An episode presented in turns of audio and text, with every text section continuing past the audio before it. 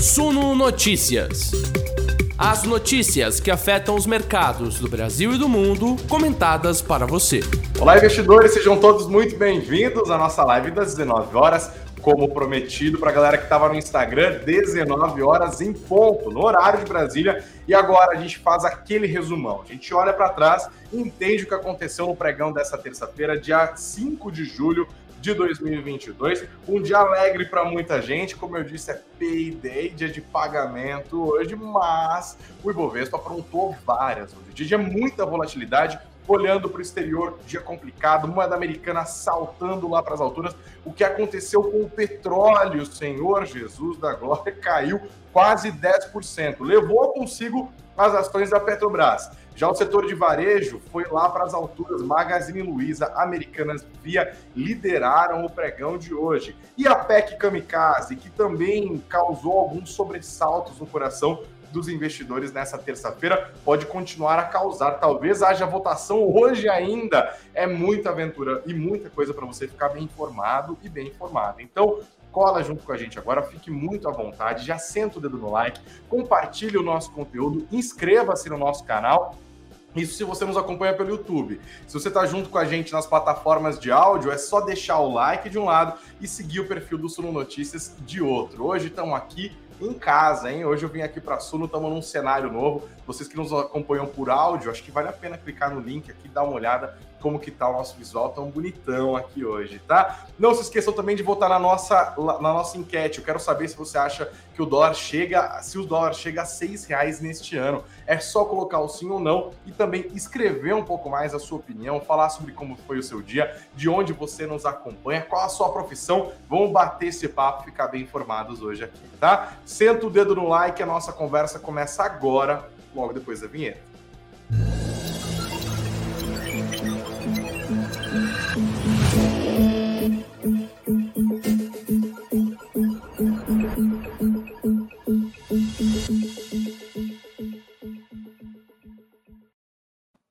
Olá, investidores, sejam todos muito bem-vindos. Uma ótima noite para vocês nessa terça-feira quente, hein? Graças a Deus o tempo tá quente. Daqui a pouco vem esse povo falando que gosta de frio aqui. Eu vou pular esse povo, tá? Bom mesmo é calor. Está no Brasil, pelo amor de Deus. O Murilo Paulino tá falando que eu estou chique aqui no cenário novo. É, não é nem cenário novo. Hoje eu vim fazer uma política. Sabe como que é? Né? A gente ficava de home office. É importante ir na empresa de vez em quando, porque quem não é visto não é lembrado.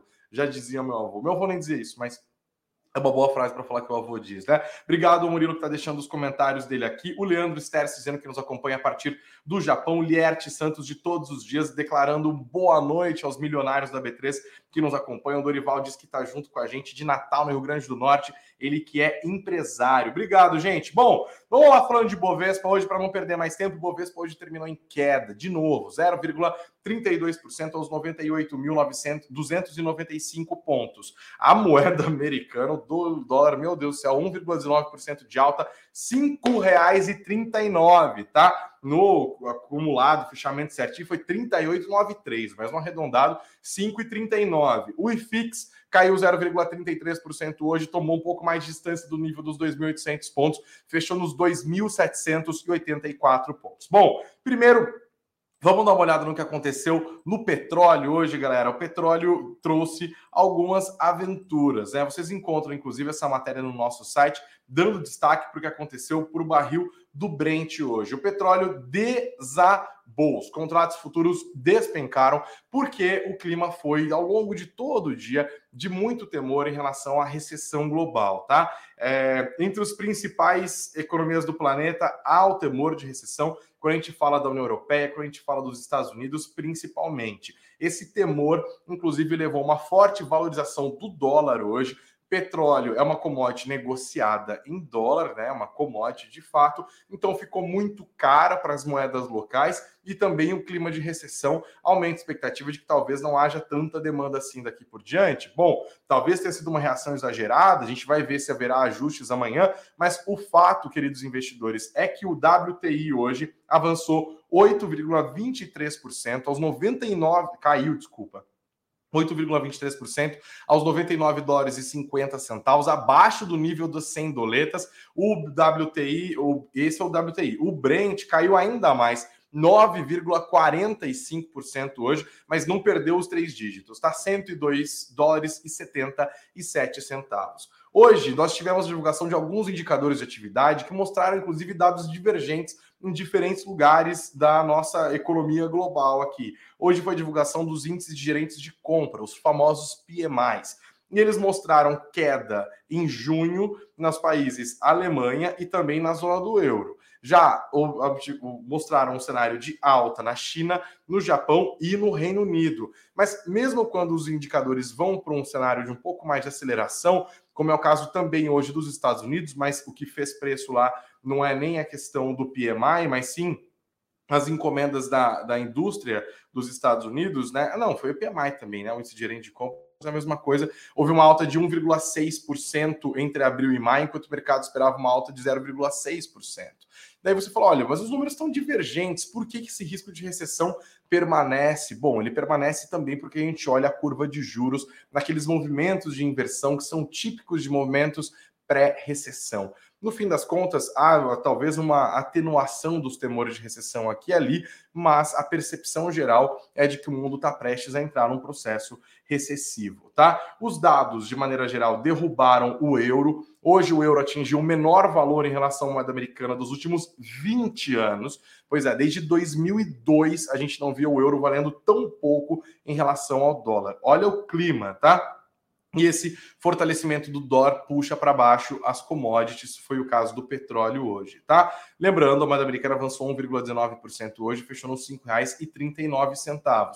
E esse movimento todo do petróleo acabou batendo firmemente nas ações da Petrobras e das suas companheiras aqui, Petrobras e PetroRio também, tá? Eu vou botar na a gente vai dar uma olhada no que aconteceu nos papéis dessas empresas. As maiores quedas do dia, todas ligadas a petróleo. PetroRio tombou 7,44%, cada ação terminou a R$ 33,58. Ah, desculpa, 3R Petroleum, isso aqui, tá? Eu li outra coisa. Ei, tá confuso. PetroRio não, 3R Petroleum. 7,44, cada ação a R$ 33,58. Agora sim, PetroRio, 7,11% de queda, R$ 21,17.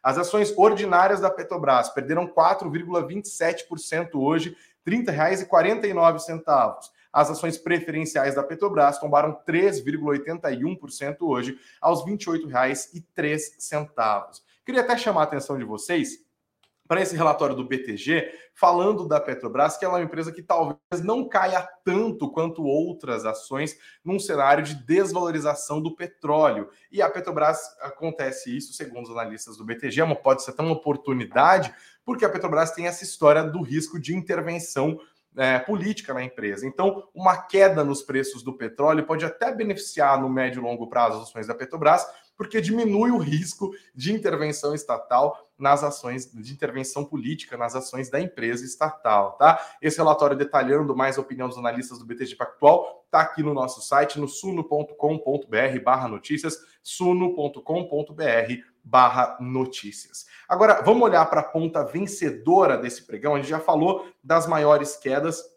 Agora quero trazer para vocês as maiores altas. E quando a gente olha para quem se deu bem no pregão dessa terça-feira, a gente está falando basicamente do varejo ali, tá? É, o varejo se deu muito bem. Essas empresas foram beneficiadas nesse cenário de aversão a riscos por muita troca de posição, muita gente buscando, inclusive, papéis que estão muito descontados. E quando a gente olha para Magazine Luiza, para Americanas, para Via, a gente vê papéis que ao longo de um ano perderam 80%, 70%, alguns quase 90%, especialmente quando a gente olha em relação aos seus picos históricos. São papéis, portanto, que estão sujeitos a muita volatilidade e você que nos acompanha aqui nos Notícias já viu isso acontecer em outros momentos, né? Sobe muito num dia, lidera os ganhos, no dia seguinte lidera as perdas. Vamos ver como que isso vai ficar no mercado na quarta-feira, no pregão de amanhã, dia 6. Mas hoje estes foram os papéis vencedores, tá? Vamos dar uma olhada aqui, inclusive vou botar na tela de novo para a gente acompanhar o que aconteceu com esses três papéis, esses três grandes empresas são símbolos do nosso varejo aqui, né? Magazine Luiza liderou os ganhos do dia, alta de 11,74% aos R$ 2,38.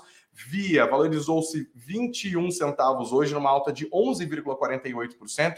Cada pedacinho terminou nos R$ 2,04. A americana fechou a trinca de ouro aqui do Ibovespa nesta terça-feira, com uma valorização de 9,73%. Ganhou R$ 1,22 hoje cada ação do, da Americanas hoje terminou valendo R$ 13,76, tá? Outra coisa que compôs o noticiário bem importante hoje, aqui eu já faço esquenta para trazer o Sérgio Vale para a nossa conversa em dois minutinhos, foi o risco fiscal. Ao longo de todo o dia, investidores, o mercado ia monitorando o que, que ia sair dessa PEC kamikaze, que há tempos a gente está falando sobre ela, né? Vale bom vale sempre resumir de novo. O mercado primeiro estava olhando para uma PEC que era a PEC dos combustíveis, que ia deixar com que os estados pudessem até zerar as alíquotas de ICMS que incidiam sobre o, o diesel, e o governo federal ia compensar os estados dessas perdas de arrecadação. Esse acordo político não saiu e o governo falou: quer saber, vamos pegar essa grana que a gente ia furar teto mesmo e pegar e dar dinheiro para as pessoas, criando novos auxílios e também aumentando o valor de outros auxílios. E aí, beleza, quais auxílios? Aí falaram, ah, vamos pegar o Auxílio, o Auxílio Brasil, e que hoje paga 400, fazer pagar 600 pila. Vamos criar um benefício também para os caminhoneiros, que são base importante do governo, estão reclamando e sofrendo com a alta dos preços do petróleo, né? O diesel está lá nas alturas. Vamos dar uma, um vale, uma bolsa para os caras de mil reais por mês. Também vamos pegar o auxílio gás, que hoje paga 53, vamos fazer ele pagar 120. Ao invés de ser bimestral, vai ser mensal. E aí, quando estava assim, nos estertores do prazo para votação dessa PEC lá no Senado, enfiaram ainda um auxílio para taxistas de 200 reais por mês.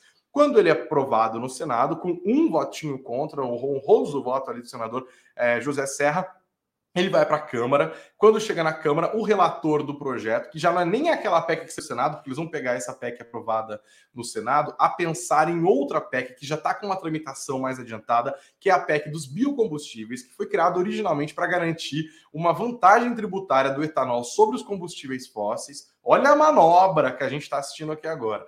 Eles querem botar esse texto apensado a essa PEC dos biocombustíveis, e o relator falou: ah, já que o galera se deu bem com o voto dos taxistas lá no Senado, eu vou enfiar mais um auxílio aqui, no caso, para os motoristas de aplicativo, motorista de Uber, motorista de 99, por exemplo, provavelmente no mesmo valor dos taxistas. E aí questionaram ele, falou, mas de onde vai tirar o dinheiro? Ele falou: olha, o Paulo Guedes falou que a gente pode gastar até 50 bilhões fora do teto.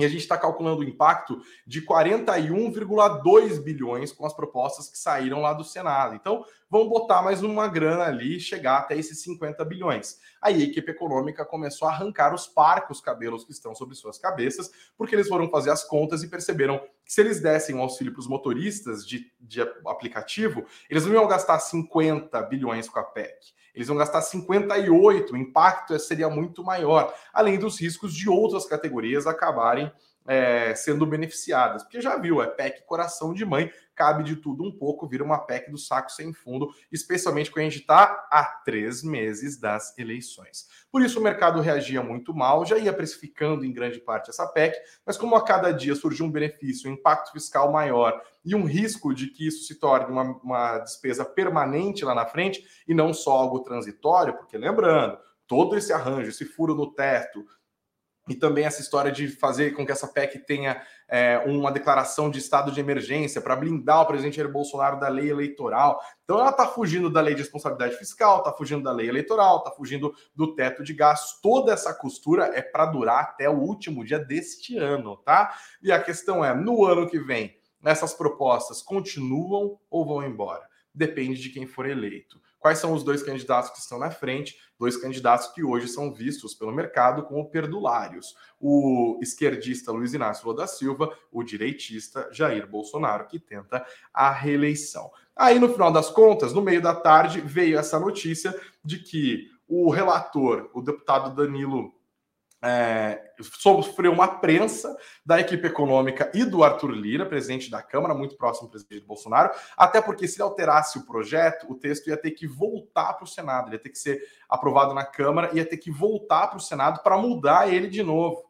E aí os caras estão preocupados, porque eles também querem entrar em férias para já engatar as suas campanhas políticas. Já estamos praticamente período eleitoral, né? Na prática, quando a gente está olhando, isso já está rolando. Ele sofreu essa prensa e deixou quieto. Falou: vamos manter o texto então e acelerar essa votação. O mercado viu isso com alívio, né? Porque, ah, então não vai ser mais 50, ou 58, ou 60, ou 70, talvez seja mesmo o valor ali do Senado. A gente já meio que botou isso no preço de alguma maneira, 41, 41,2 bilhões de reais. As dúvidas, no entanto, permanecem, mas essa notícia aqui de desistência do Vale Uber e de manutenção do estado de emergência acabou aliviando um pouco as tensões do dia. E por isso, antes de chamar o, o Sérgio aqui, mostro para vocês o mapa dos ativos do Ibovespa. Os bancos que estavam sofrendo com esse risco fiscal acabaram indo para cima. Houve uma inversão no movimento das ações do Banco do Brasil, que basicamente estava subindo enquanto os outros bancos estavam caindo nos últimos dias.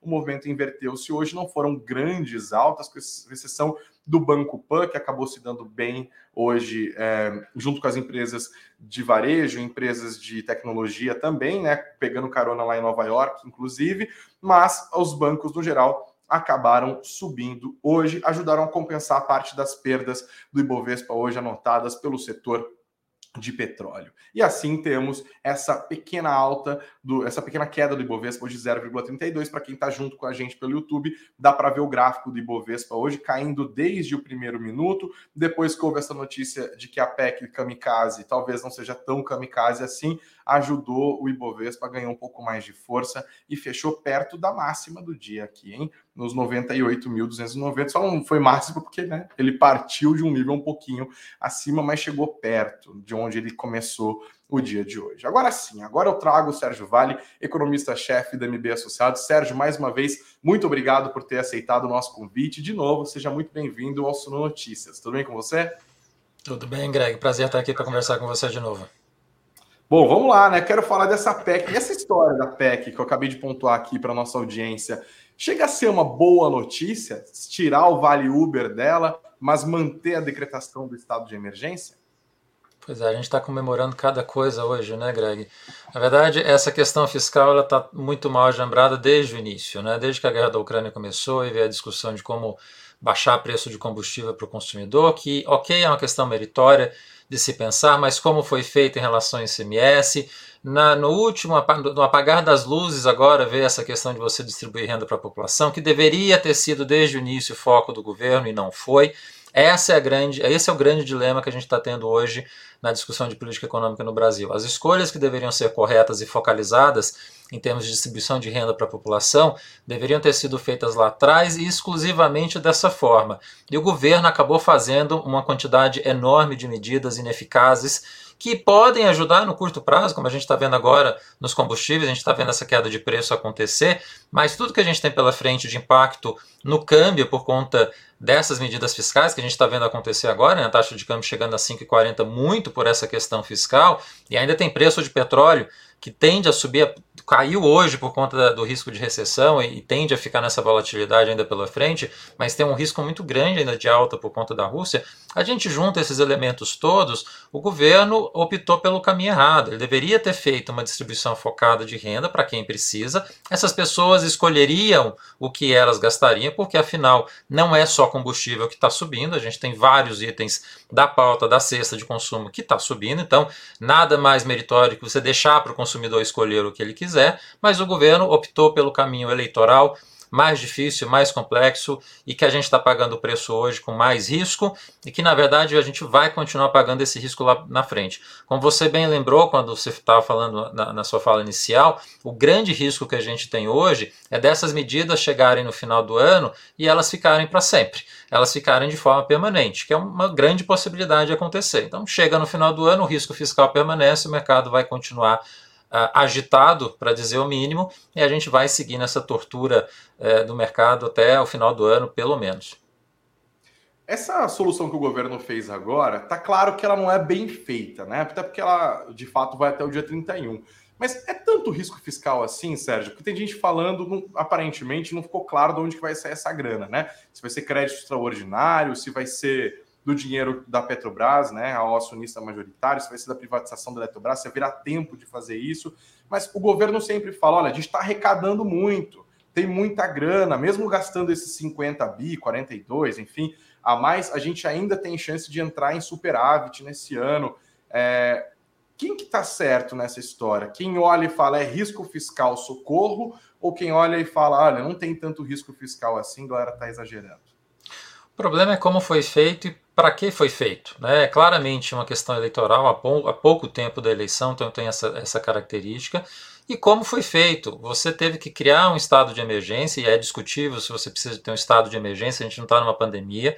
É, você tem uma quebra da regra do teto no final acontecendo quando você coloca esse estado de emergência acontecendo. Então é um simbolismo de como foi feita essa quebra fiscal que a gente está tendo agora, que na verdade é uma manutenção de, dessas práticas fiscais que estão acontecendo desde o ano passado. Né? Coloca uma percepção de que o governo Bolsonaro, nesses últimos dois anos, resolveu entender que a regra do teto e a questão fiscal não merece ser responsável como estava sendo até dois anos, três anos atrás, antes da pandemia, né, pelo menos. Então a gente tem um cenário de que o mercado olha para frente e fica preocupado. Se mantém o governo Bolsonaro, você tem riscos fiscais crescentes pela frente, porque tem um, um Ministério da Economia muito fragilizado, um Congresso muito fortalecido e um Executivo que está olhando a reeleição agora. E o que, que ele vai estar tá olhando quando virar presidente de novo, eventualmente ano que vem? Né? Vai estar tá olhando a eleição para a prefeitura dois anos daqui para frente, vai estar tá olhando a sua própria tentativa de eleger alguém quatro anos à frente. Enfim, cenário fiscal com o governo Bolsonaro mantém-se difícil.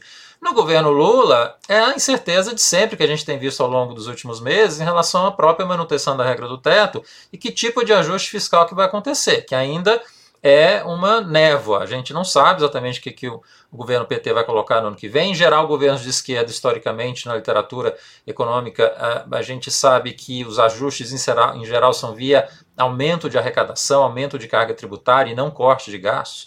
Então, o que a gente pode ter no ano que vem é provavelmente é uma reforma tributária que talvez não seja a ideal via imposto é, bens e serviços, que é o que a gente gostaria de ver, uma, uma reforma focalizada muito no imposto de renda, que é importante, mas não é suficiente e vai pela ótica de fazer um ajuste que é só via arrecadação, não via gastos. Pelo contrário, via gastos a ideia é aumentar uh, no ano que vem o gasto público por conta de investimento, pelo menos. Então, assim, o cenário fiscal em qualquer governo, quando a gente olha para frente, está com muito risco.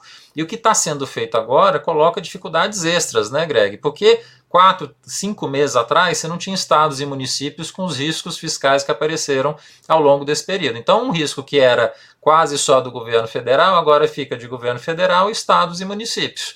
Então, a, a piora ficou maior, a dificuldade ficou maior, e digerir isso no ano que vem vai ser muito difícil para qualquer governo que vier. É que ficou essa sensação de que agora não está tão ruim, mas na verdade é um, é um empurrar com a barriga, né? Que a gente está vendo, pelo que você está me explicando. É porque isso tudo se acumula. Você está fazendo várias medidas equivocadas há algum tempo que vão se acumulando. É verdade que a gente teve efeito positivo esse ano do, do superávit, né? a gente teve um aumento de arrecadação muito forte, mas foi mal utilizado.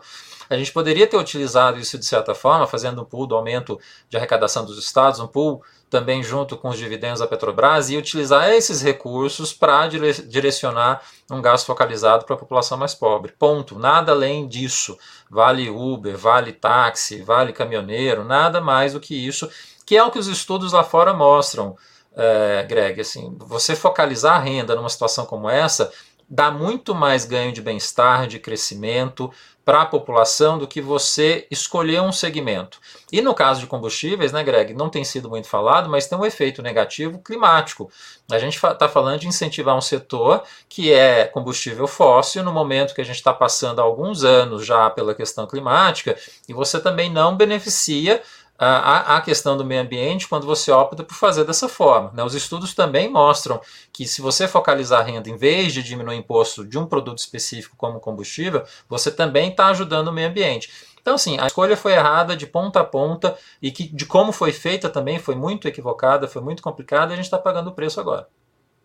Você citou essa questão dos combustíveis fósseis. E hoje foi um dia em que a gente viu os preços do petróleo desabarem, né? Uma coisa muito impressionante, muito porque os investidores estão focando nesse risco de recessão. Essa é uma discussão que aparece com muita força, né? Por ofício, né, por dever do meu ofício, eu acompanho o noticiário internacional e lá está muito presente essa história de recessão, recessão, recessão, tanto os sites econômicos dos Estados Unidos quanto os da Europa. Aqui no Brasil, isso não aparece tanto assim. Eu queria que você eh, explicasse para a gente, Sérgio, se é real esse risco de recessão, se esse é um assunto que a gente está falando que diz respeito só à economia americana e europeia, se, e, ou se isso de fato pode chegar aqui no Brasil. Porque hoje, para a gente está olhando para o curto prazo, né? Para a questão do quanto vai custar a PEC, qual vai ser o impacto disso no câmbio, o que vai acontecer com a Selic terminal, a gente tem muitas questões urgentes. Mas tem uma recessão logo virando a esquina que a gente não está conseguindo enxergar agora? Olha, Greg, se a história nos conta alguma coisa, a história econômica americana especialmente, a gente vai ter sim uma recessão. Né? Desde a década de 50, a economia americana funciona como um relógio. É, toda vez que a gente teve um processo inflacionário menor, muitas vezes, a maioria das vezes, na verdade, menor do que esse processo inflacionário que a gente está tendo agora, o Banco Central Americano teve que subir taxa de juros e a sequência, em todos os casos, da década de 50 até hoje, foi uma recessão. Uma recessão grande é uma recessão pequena, mas a gente teve uma recessão acontecendo na economia americana. Eu acho muito difícil a gente não ver isso acontecer agora. Especialmente porque a gente está falando de uma inflação significativamente grande muito parecida com o que foi o início dos anos 80. Uma inflação que a gente não vê há 40 anos e com riscos ainda pela frente, especialmente por conta do mercado de petróleo e mercado de combustível, que é o item essencial da inflação americana.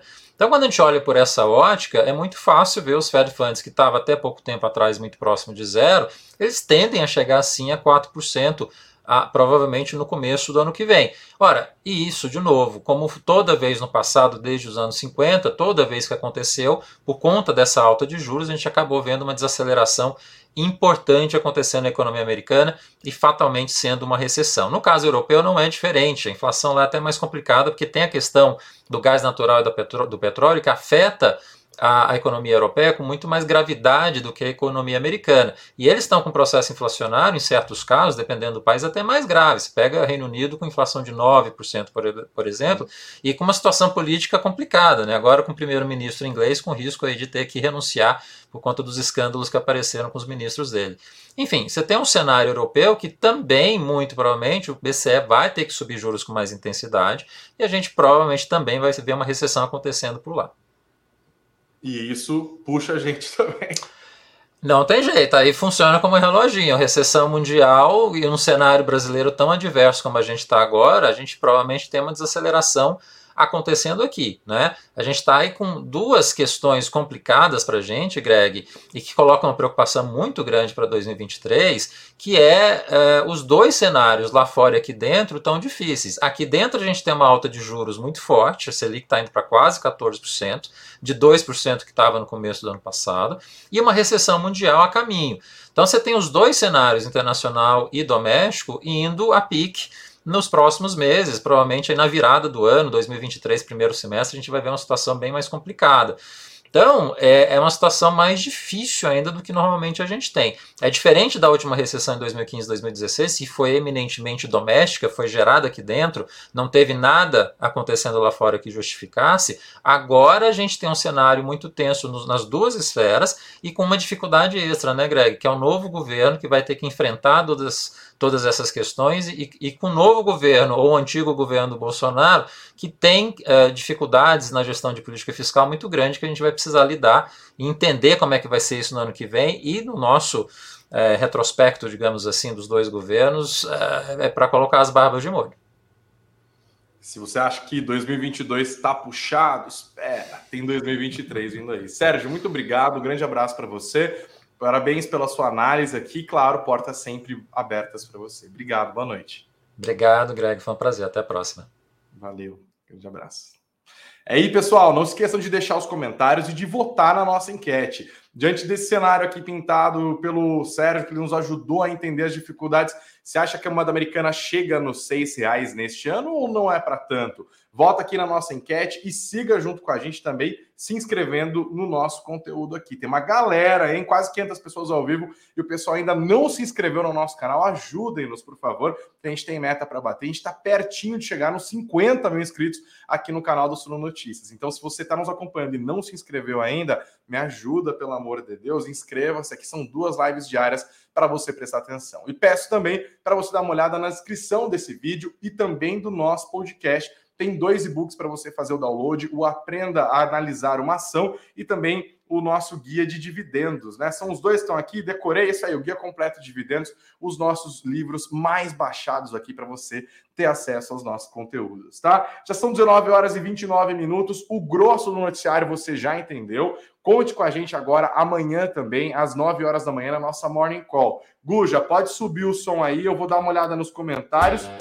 Ele diz que somos aqui agora 48.921 inscritos. Então, ó, ajudem a gente a chegar hoje ainda nos 49 mil inscritos. Não se esqueçam de sentar o dedo no like. Agora eu vou dar uma olhada na nossa enquete, como que isso ficou. Perguntei para vocês se vocês acham que o dólar vai chegar até os seis reais ainda neste ano. 53% dizem que sim, vai até 6 conto mas os outros 47% dizem que não é para tanto. Obrigado a todos que votaram na nossa enquete, que participaram da nossa conversa aqui com todos os comentários, alguns que já foram para a tela também. Aqui, ó, o Thierry tá falando, oxe, já Greg, tá mangueando só porque ficou patrão. Eu não sei o que é mangueando, mas acho que deve ser ficando folgado, né? Não, eu tô cumprindo aqui o meu compromisso de fazer live de 30 minutos, Thierry. Obrigado pela participação, viu? Vambora, gente. Amanhã às 9 horas da manhã eu conto com vocês, hein? Então, vambora. Já descansa. Amanhã, 9 horas da manhã, estaremos juntos com mais notícias. Enquanto isso,